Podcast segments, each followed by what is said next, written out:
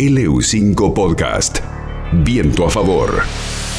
Pablo Montanaro, ¿cómo andas? Buenas tardes. ¿Qué tal? Buenas tardes. Bueno, vamos a hablar de un libro, un libro de un amigo, de un colega, de Jordi Aguiar Burgos. Buenas tardes, Jordi, ¿cómo andas? ¿Qué tal? Muy buenas tardes. Este, bueno, a todo el equipo de la mesa, compañeros, compañeras, a la gente de la radio, por supuesto, y a la audiencia. Un libro que, bueno, ya en la tapa lo dice todo, ¿no? Porque el Duelos el, está con una gráfica muy interesante que tiene el 10, ¿no? El 10 de, que llevaba Diego Armando Maradona y bueno, se trata de, eso, ¿no? De, del duelo a partir de la muerte de Maradona, pero también de otros duelos, ¿no? Cercanos, en una novela, en una ficción, pero que tiene como eje central eh, la pérdida ¿no? del, del astro. Eh, y, es un libro que, que, empieza a escribirse a partir del cumpleaños 60 de, de Maradona, donde bueno, eh, cuenta de un joven periodista neuquino que termina una relación con, su compañera y a partir de eso, bueno, tiene que jugar un torneo de, fútbol más 40.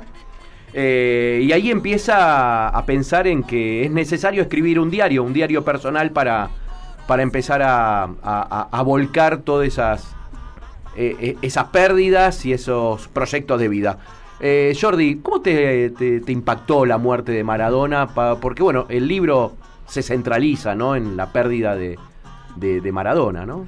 Sí, tal cual. Eh, hay en principio un doble interés. El personal, en el impacto personal eh, y en el impacto social que tuvo la muerte del astro argentino en todo el mundo. Digo, ¿no? Creo que podemos recordar las portadas de, los diarios de todo el mundo eh, y ver ese impacto o pensar en la cantidad de personas que, en su velorio y en el día de su muerte eh, lloraron en todo el mundo y algún tipo de mayor homenaje eh, se le hizo, ¿no? Creo que, ese impacto global de este argentino que desde hacía 45 años se había colado en nuestras familias, algunos lo querían más a ese familiar, otros lo querían menos, pero lo cierto es que ahí estaba en todos los momentos importantes de nuestra vida sentado. A partir de, ese impacto social y como vos bien decías, yo tengo 40 años, soy de, la generación que, se crió viendo a, Maradona, que, tiene sus, pequeños recuerdos de ese momento mágico del,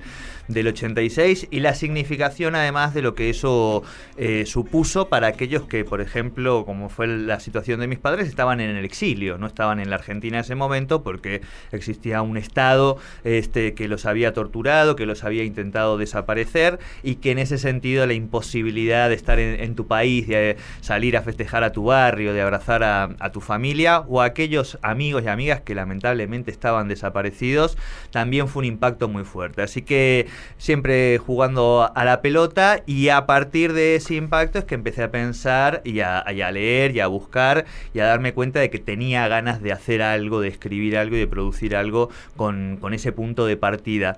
Después de recopilar mucha información, de empezar a hacer algunas entrevistas y, demás, me di cuenta que tenía ganas, que el, que el formato que me sugería todo ese proceso era un poco ficcional. Tomar esta cuestión autobiográfica, este punto de partida más del, mundo de uno, pero Entonces toda la información que aparece de Maradona en cuanto a lo que es información maradoniana es verdad, es real, las entrevistas se realizaron, pero después toda la elaboración de esos materiales si bien los nombres también son reales de, mi mundo propio, algunos, no sé, eh, Mono Yotzia, Nico Bustamante, Umau, algunos de los compañeros y compañeras periodistas con los que jugamos hace nueve años al fútbol y que son parte de ese mundo que aparece. Bueno, están los nombres, hemos cambiado las personalidades, los hechos, pero la idea era que poder jugar con, la ficción, porque también parte de lo que uno quería construir, relatar, tenía que ver con, con ese impacto social, pero también con con, ese Maradona propio que, a todos de alguna manera no, nos dejó, ¿no?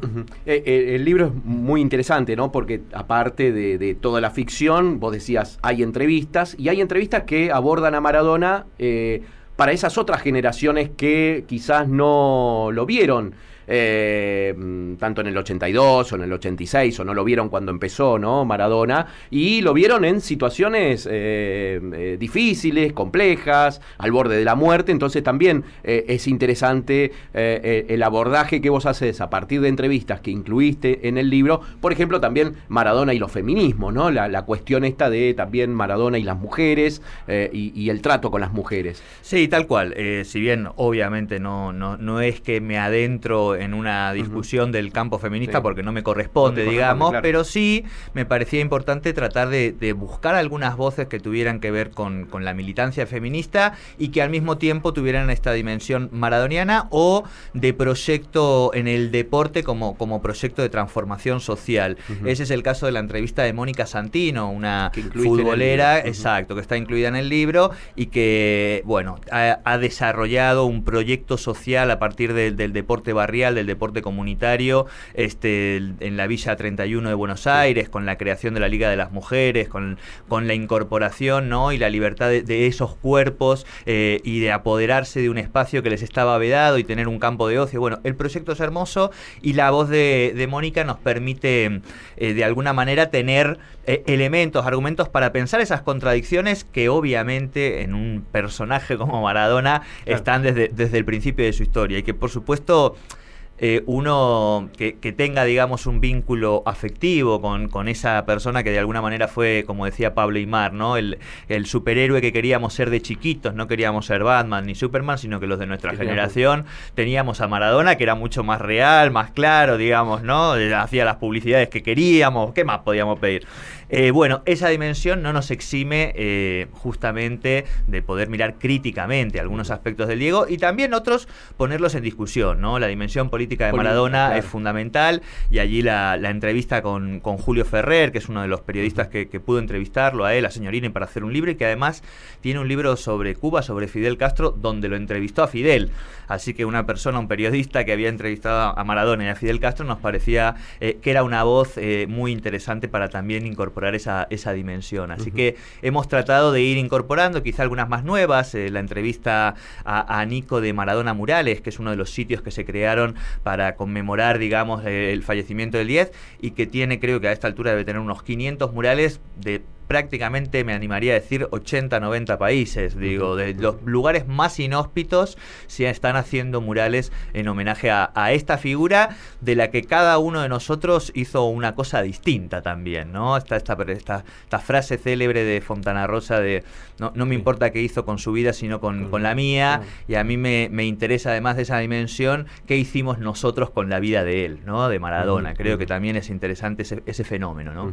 Y bueno, esperemos que esta continuidad ¿no? de la tapa Ay, eh, ay. para, ¿No lo, lo decimos o no? para, la, para la Copa del Mundo. Porque estamos todos pensando lo mismo acá. Estamos ¿no? pensando en eso y me parece que lo vamos a lograr. Bueno, muchísimas gracias y recomiendo Duelos, el libro, el nuevo libro de Jordi Aguiar Burgos, a partir de la muerte de Maradona, esta, este libro de en clave de ficción. No, muchas gracias a ustedes, compañeros, a todo el equipo de la radio, por supuesto, por acompañar esta, esta presentación y a toda la audiencia de LU5. LU5 Podcast.